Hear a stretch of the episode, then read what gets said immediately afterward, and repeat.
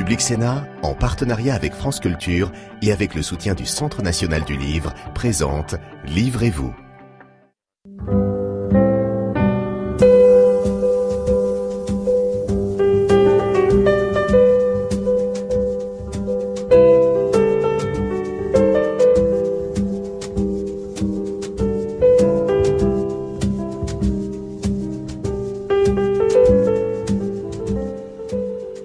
Bonjour et bienvenue dans Livrez-vous, votre émission littéraire sur Public Sénat. Et aujourd'hui, on va évoquer un personnage politique, Emmanuel Macron, au travers de deux regards, deux regards aiguisés. Tout d'abord celui de Corinne Laïc. Bonjour. Bonjour. Vous publiez Président cambrioleur aux éditions Fayard. Et puis celui d'Alain Duhamel, Emmanuel Le Hardy. C'est aux éditions de l'Observatoire. Bonjour Alain Bonjour. Duhamel.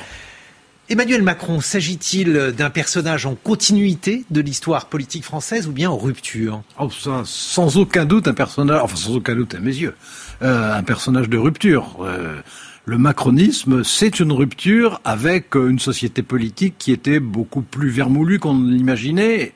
Et son intuition et sa chance, ça a été de le pressentir. Mais c'est une rupture, c'est pour ça que, enfin, c'est un des éléments qui me pousse à, à l'inscrire dans une euh, filiation néo-bonapartiste, bonapartiste 21e C'est-à-dire siècle, justement, hein. expliquez-nous ce que... Euh, mais, mais qui commence par la rupture. Pour, pour qu'il y ait du néo-bonapartisme, pour- et une rupture, c'est pas simplement une alternance, ça n'est même pas une alternative, c'est vraiment un changement des règles.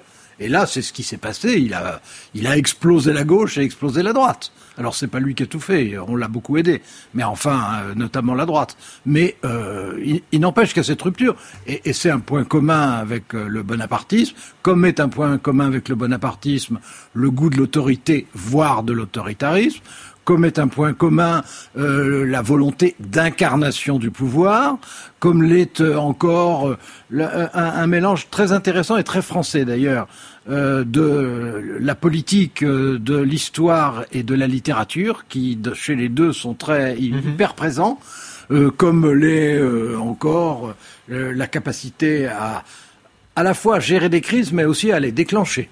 Justement, les déclenchés, Corinne Laïc, comment les Français réagissent-ils vis-à-vis de, de ce personnage? Je pense qu'ils ont été euh, surpris de le voir arriver, séduits pour certains, résignés pour d'autres parce qu'ils ne voulaient pas de Marine Le Pen. Ils lui ont fait, ils lui ont accordé un, crédit important euh, au début. Ils se sont dit, ben euh, voyons voir. Et là, aujourd'hui, on a le sentiment qu'il y a une part de, de la population qui est déçue, mais il est évident que la crise s'impose à tout le monde. Elle s'impose à Emmanuel Macron et elle va être le juge de paix et pour euh, Emmanuel Macron et pour les Français. Donc je dirais que pour en revenir à la problématique de la rupture, euh, c'est le titre de mon livre, Président cambrioleur. Un cambrioleur, c'est un homme de rupture. Il est entré au pouvoir par effraction. Il a fracassé une porte qui était au demeurant assez euh, vermoulue, mais toute la difficulté pour lui, c'est de montrer qu'il est aussi dans la rupture, dans l'exercice du pouvoir. Et c'est ça, ce que je pointe dans mon livre, c'est qu'essentiellement, c'est un homme qui a le verbe haut pour parler de transformation, de rupture, mais qui, dans l'exercice du pouvoir, euh, montre une grande difficulté à faire les choses. Et d'une certaine manière, Comment l'expliquez-vous? la- c'est c'est un grand mystère. Moi, j'en- j'en j'en pose les, les éléments dans mon livre. C'est quelqu'un qui a beaucoup théorisé sur la faiblesse euh, sur de, de la relation entre l'administration et le politique. Il a beaucoup théorisé sur la nécessité de réformer l'État, de réformer cette administration. Et quand il s'est trouvé au pouvoir, il me le dit dans le livre, il me dit la réforme de l'État, elle reste à faire. Donc c'est ce paradoxe qui, qui, qui est à souligner entre la rupture dans la conquête et la rupture dans l'exercice. Alors, Votre point de vue, Alain Oui, Duhamel. je voudrais ajouter deux choses rapidement. Euh, la première, c'est que euh, il n'a pas échoué dans toute tentative de réforme pendant les deux premières années. Maintenant, on, on les voit plus les deux premières années parce qu'on est obsédé à juste titre par ce qui se passe. Mais pendant les deux premières années, il a fait un certain nombre de réformes à la cravache, ce qui a suscité d'ailleurs des réactions euh, nombreuses et hostiles. Mais il les a faites. Alors, c'est tout à fait vrai qu'il aurait voulu modifier à la fois la bureaucratie française et en même temps ce qu'il appelle l'État profond. Bon, et que de ce point de vue, bah, l'irruption euh, euh, d'abord des gilets jaunes puis du Covid euh, ont largement balayé, je dirais, sa, marge d'autonomie et que de ce point de vue, il n'a pas pu faire ce qu'il avait envie de faire. Mais je dirais que dans les circonstances actuelles, euh, je pense que à la fois on, peut tout à fait mesurer l'inconvénient de cette bureaucratie qui paralyse. Mm-hmm. Bon, le, nombre d'instances qui sont censées gérer la santé, on s'en rend compte aujourd'hui, c'est quand même un, un frein terrible à la décision. Et je pense que lui, alors je ne dis pas qu'il le fasse adroitement, d'ailleurs je pense même le contraire, euh, mais euh, lui prend les décisions. Alors on, verra si elles sont bonnes, notamment celles qui doivent venir, on verra si elles sont bonnes après coup, bien entendu. Mais il prend les décisions, et je pense que c'est assez important qu'il y ait quelqu'un de jeune et d'iconoclaste dans des circonstances de ce genre. La pire des choses, je crois que ça aurait été un vieux monsieur comme moi, aimant les compromis, je dis pas comme moi là, euh, mais euh, et, essayant de essayant de plaire à tout le monde et, donc repoussant les décisions. Lui, lui, c'est plutôt l'inverse. Hein. Il, charge sabre au clair et euh, quelquefois, il c'est à côté de la cible. Corinne Laïc, on, ne peut pas dire qu'il plaise à tout le monde. Non, il plaît, il, plaît pas à tout le monde, mais c'est une évidence pour un président. Tous les présidents cherchent à plaire à tout le monde, à rassembler, et aucun n'y arrive vraiment. Ses prédécesseurs, pas plus des réactions d'animosité particulière.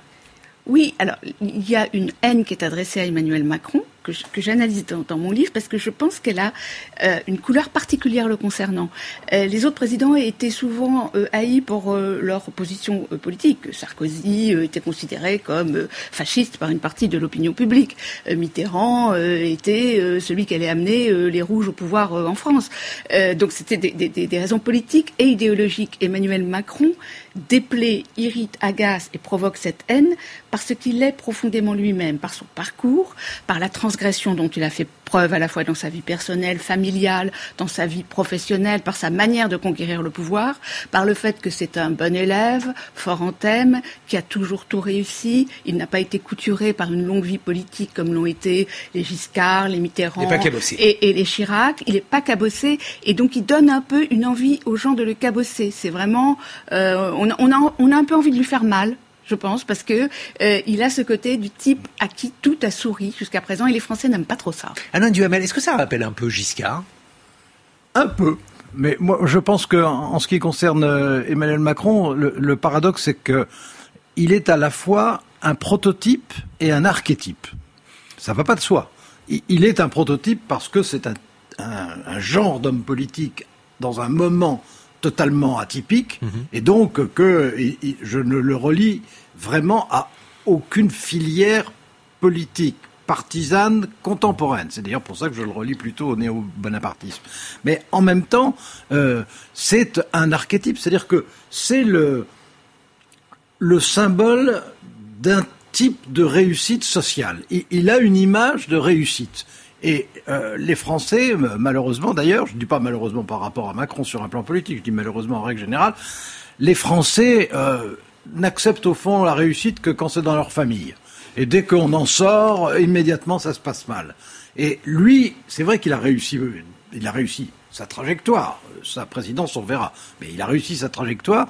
Euh, il a en plus cette espèce de, distance est assez curieux puisque à la fois il, aime le contact avec les gens, il se précipite, il est même euh, ductile, tactile, enfin bon, et euh, il reste une froideur, il reste une distance particulière. En ce sens, ça ressemble assez à Giscard. En ce sens-là. Mais les autres modèles, je, pense par exemple à François Hollande, euh, à qui euh, il a été reproché de nombreuses choses, mais pas la froideur, pas l'antipathie, et pour autant, ça ne lui a pas complètement réussi sur le plan électoral en tout cas. Oui, vous, oui, vous voulez dire que la froideur d'Emmanuel Macron n'explique pas tout. Je, pense que c'est surtout, euh, c'est son parcours qui, provoque cette, cette, cette haine. C'est le fait, je, pense que c'est d'une certaine manière, son mariage avec Brigitte Macron. Il y a des gens qui ne supportent pas la transgression qui consiste à avoir épousé une femme qui a 24 ans de plus que lui. Il y a des gens qui ne supportent pas chez Macron cette absence euh, de filiation. Emmanuel Macron est un homme qui n'a qui ne revendique pas de père et qui ne revendique pas d'enfant, sauf ceux de Brigitte. Et ça déplaît souverainement à beaucoup de gens. C'est son il, revendique une grand-mère. Oui, il revendique une grand-mère. Je, je l'explique longuement dans mon livre, qui a un rôle extrêmement important, chez laquelle il a, à l'âge de 5 ans, il a voulu aller vivre et il a vécu chez elle pendant pendant très longtemps. Elle l'a beaucoup influencé dans ses goûts euh, littéraires euh, et dans, son goût du, du théâtre. Euh, et, mais mais c'est mais c'est quelqu'un qui euh, qui est extrêmement mobile et d'où l'inquiétude qui, qui provoque et qui refuse de dire d'où il vient et de, dans sa filiation intellectuelle et politique. Et moi, je, moi, je dis qu'il vient de la gauche. Euh, parce qu'il l'a dit lui-même au début de son parcours, parce que c'est établi par tous les gens qui le connaissent de près. Il a beaucoup évolué par rapport à ça, bien sûr, mais il refuse de dire d'où il vient. Et ça provoque de l'inquiétude. Selon vous, Alain Duhamel moi, moi, je vois les choses un, peu autrement, pas complètement autrement, mais un peu autrement. Euh, je pense qu'il a un cerveau de droite et un cœur de gauche. C'est-à-dire que pour tout ce qui relève de la rationalité économique, mais aussi sociale, mais aussi diplomatique, je pense que là, il, a des réflexes de droite. En revanche, il a euh, une nostalgie de gauche au sens de gauche américaine, c'est-à-dire euh, en ce qui concerne les mœurs, justement, pour le coup, son mariage en est une démonstration assez spectaculaire, mais en ce qui concerne ses goûts littéraires, en ce qui concerne sa façon de traiter tous les problèmes de mœurs de cette société, on mmh. voit bien que là, il est euh, euh, du camp des progressistes de ce point de vue. Et donc, je pense que c'est un, personnage euh, complexe à cause de ça. Il, est très deuxième gauche, en fait, c'est ça. Il, est deuxième gauche. Ce qu'Alain Duhamel vient de enfin, Non, parce que je pense que, enfin, bien sûr qu'il a des points communs avec la deuxième gauche. Et puis, il a été, comme tout le monde, rocardien. Qui n'a pas été rocardien à un moment Bon, donc, oui, il, il, a été rocardien. Mais euh, il a été chevènementiste aussi. Oui, il mais, toujours, mais, il plus, plus fugitivement. Et il est chevènementiste euh, dans, dans la découverte du régalien mais qui n'était pas sa tasse de thé au départ. Quand il est arrivé, quand il suffit de lire euh, son livre Évolution, très mauvais titre d'ailleurs, ça correspond pas au contenu, mais enfin peu importe, c'est son problème. Euh, on, on, voit très bien que c'était pas euh, le régalien qui, qui s'imposait dans son livre. Il a hein. pourtant commencé sa carrière politique avec euh, Chevènement, enfin dans le, dans, dans le mouvement de Chevènement et, et en votant pour Chevènement en 2002. Pas sa carrière. Enfin, ça, dans le mouvement de Chevènement. Son parcours politique. Son oui, parcours oui, non, mais c'est pas la même chose parce que je veux dire, souvent les, les gens se passionnent pour Chevènement et, et veulent euh, euh, avoir une, une, longue histoire politique avec lui. Non, c'est pas là, il, là, il a été comme un, un des étudiants. Qui, furtif. Qui, voilà, c'est ça. Non, mais Emmanuel Macron est un, est, est un cambrioleur, c'est-à-dire qu'il va où ça l'arrange en fonction des événements. Avec la crise, par exemple, il est redevenu très chevènementiste parce que la crise fait appel au souverainisme, à la reconquête de l'indépendance nationale, etc., etc. Et puis, c'est vrai que le, le, début de sa carrière politique, il la commence effectivement avec un logiciel social-libéral, plutôt deuxième gauche, et puis il évolue après avec le régalien parce qu'il se rend compte que en France, bah, les Français sur ces sujets-là sont beaucoup plus à droite que le, la, la, la, gauche libérale américaine. Je vous propose maintenant d'accueillir euh, un autre invité, l'invité qu'on n'a pas pu inviter. Et cet invité, en l'occurrence, c'est Georges Pompidou, ancien président. On lui doit un ouvrage, un ouvrage qui a été publié peu de temps avant sa mort en 1974, Le Nœud Gordien, lequel ouvrage a été réédité. Et dans cet ouvrage, il y a une page que je trouve particulièrement prémonitoire. Je vais vous en lire un extrait. Gouverner, c'est contraindre, contraindre les individus à se plier à des règles dont chacune, à tout moment, va contre l'intérêt immédiat de tel ou tel. Alain Duhamel, lorsqu'on lit eh, ce livre, et notamment cet extrait, on se dit que c'est typiquement l'une des eh, difficultés à laquelle euh, Emmanuel Macron est confronté aujourd'hui. Alors gouverner, c'est toujours contraindre, surtout si on se veut un homme de rupture et de réforme. Mais alors c'est vrai que euh, en période de Covid, euh, quand il y a à la fois une crise sanitaire euh, effrayante, il faut dire les choses comme elles sont, et une crise économique et sociale qui est mécanique, qui n'est qu'une conséquence, mais qui est une conséquence terrible, quand il y a ça, et qu'on a un tempérament autoritaire, on prend des décisions qui ne peuvent qu'aller euh, à l'inverse des intérêts de beaucoup de gens.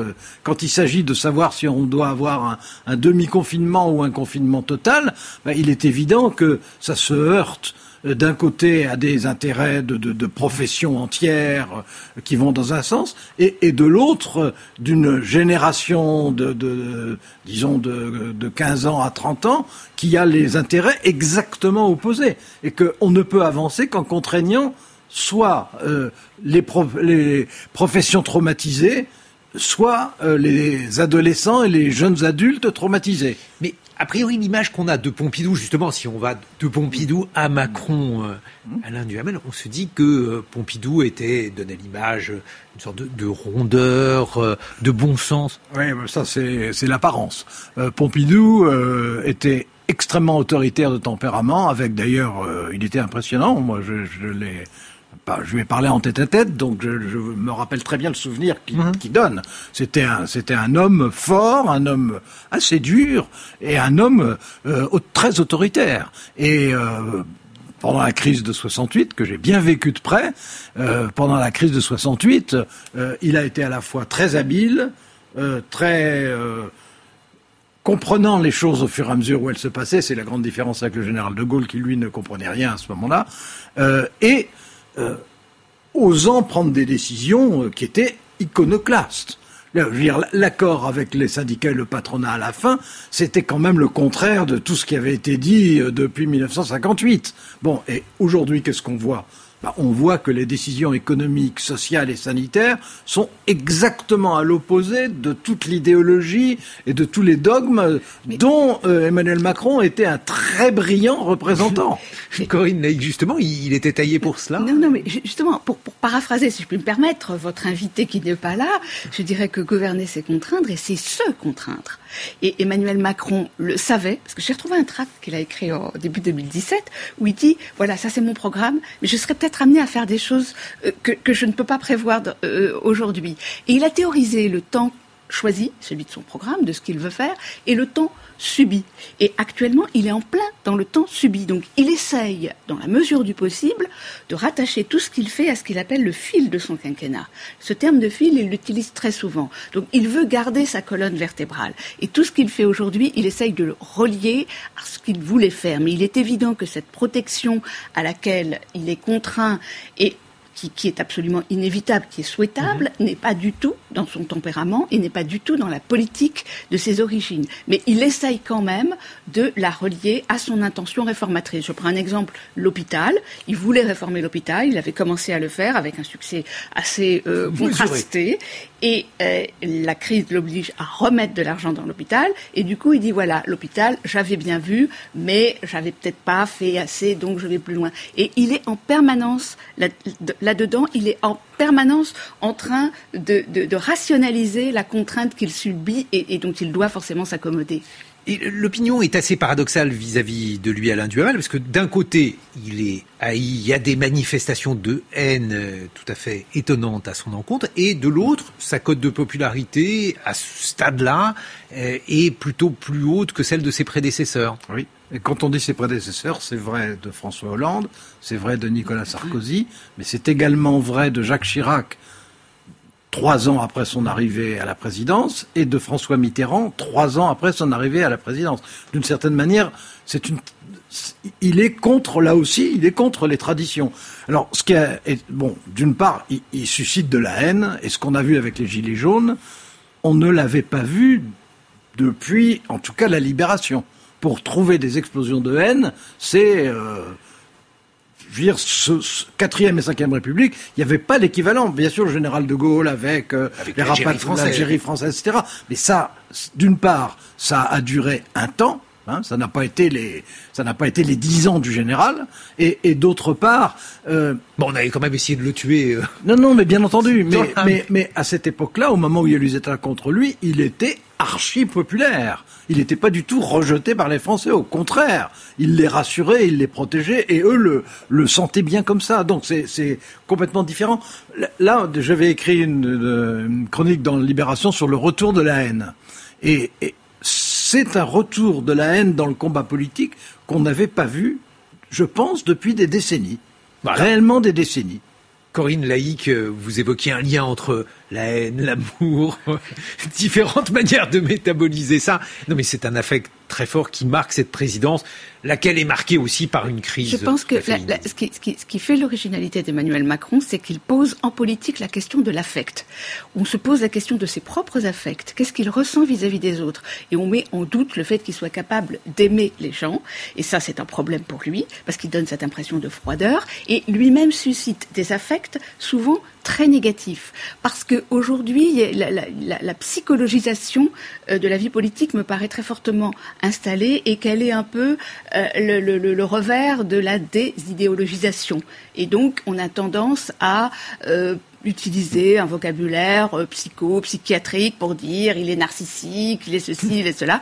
Et donc tout le monde se projette là-dedans. Et, et c'est quelque chose de très particulier à notre époque et à Emmanuel Macron. Un mot, Alain Alors ça, ça, me fait pensez quand même aussi à Obama.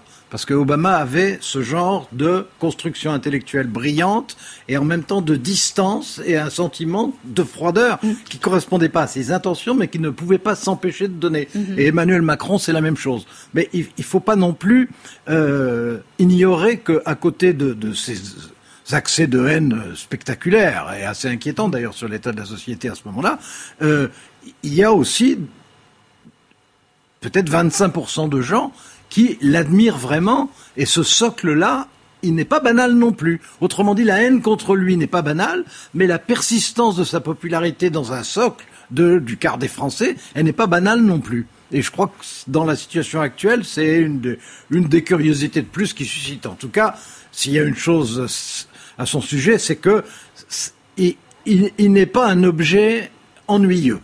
On l'a bien compris, Emmanuel Macron et le macronisme suscitent différentes réflexions pour tenter de mieux cerner ce personnage et la manière dont il s'inscrit dans l'histoire euh, politique contemporaine. Je vous propose de rejoindre Yannick Le Rib de la librairie Le Divan à Paris avec notre partenaire, le Centre national du livre.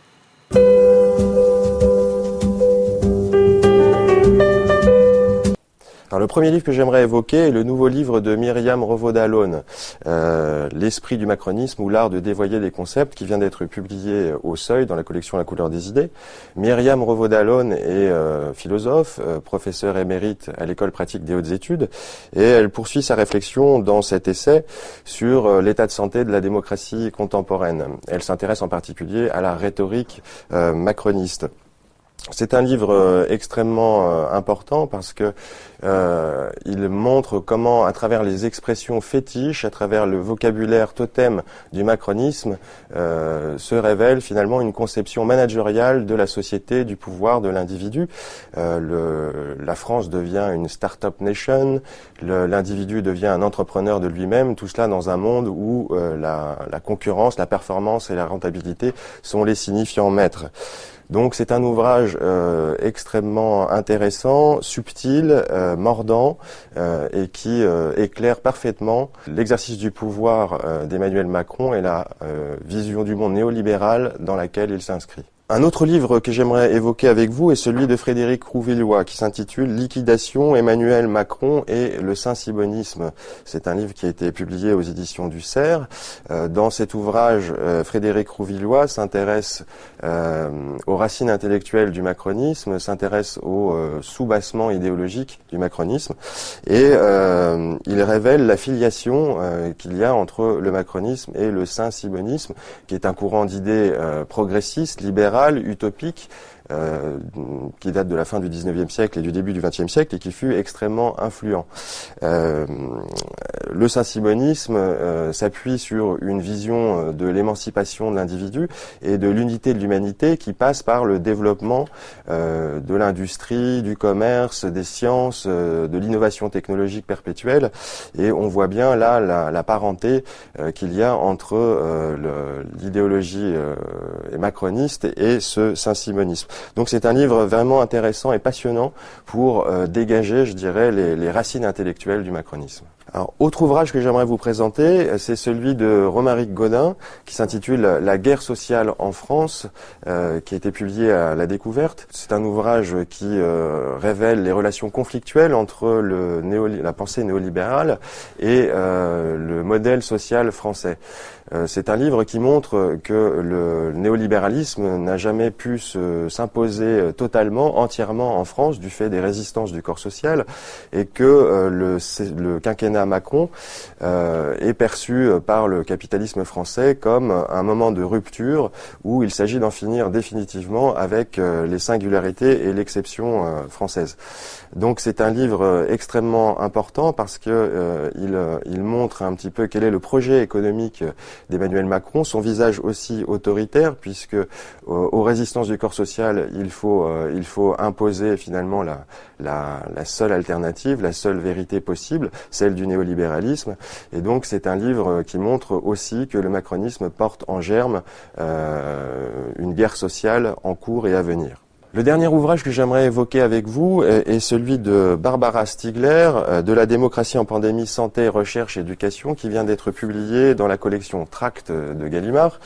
Euh, c'est un texte euh, puissant, explosif, salutaire, une lecture indispensable puisque Barbara Stiegler y mène une critique serrée et percutante de la gestion de la crise sanitaire par l'exécutif et aussi parce qu'elle pointe les dangers et caractère délétère de la vie en pandémie. La pandémie, pour Barbara Stiegler, c'est avant tout un univers mental, c'est un nouvel imaginaire politique saturé de peur, euh, saturé de sidération et euh, qui se nourrit d'une novlangue euh, qui ont permis d'imposer un régime d'exception permanent qui asphyxie et fragilise chaque jour davantage la vie démocratique. Donc une lecture vraiment fondamentale. Merci beaucoup à nos invités Alain Duhamel, Emmanuel Lehardy aux éditions de l'Observatoire.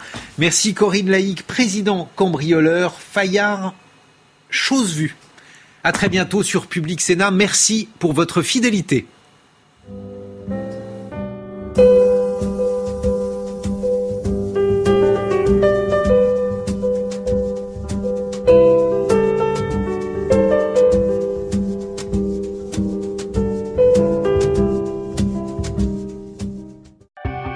Sénat, en partenariat avec France Culture et avec le soutien du Centre national du livre, vous a présenté Livrez-vous